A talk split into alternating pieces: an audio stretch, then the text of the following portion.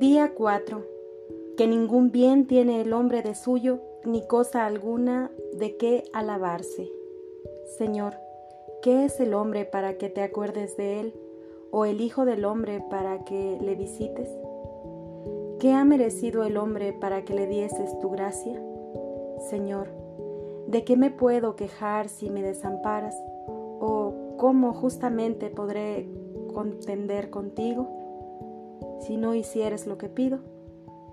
Por cierto, una cosa puedo yo pensar y decir con verdad, nada soy, Señor, nada puedo, nada bueno tengo de mí, mas en todo me hallo vacío y camino siempre a la nada. Y si no soy ayudado e instruido interiormente por ti, me vuelvo enteramente tibio y disipado.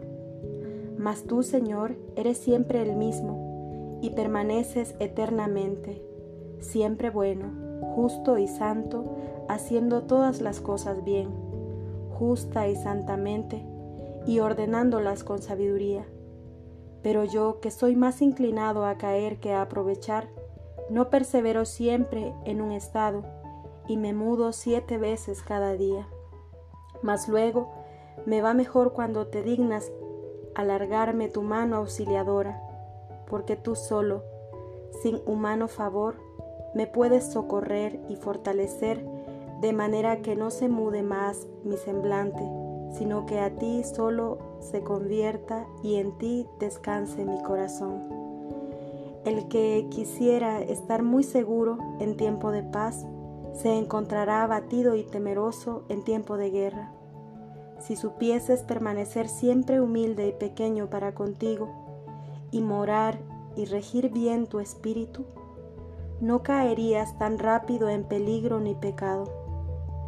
Buen consejo es que pienses cuando estás con fervor de espíritu lo que puede ocurrir con la ausencia de la luz.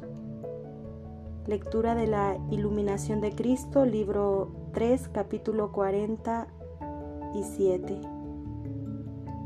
Reflexionemos hoy sobre nuestra condición de criaturas hechas por puro amor de Dios.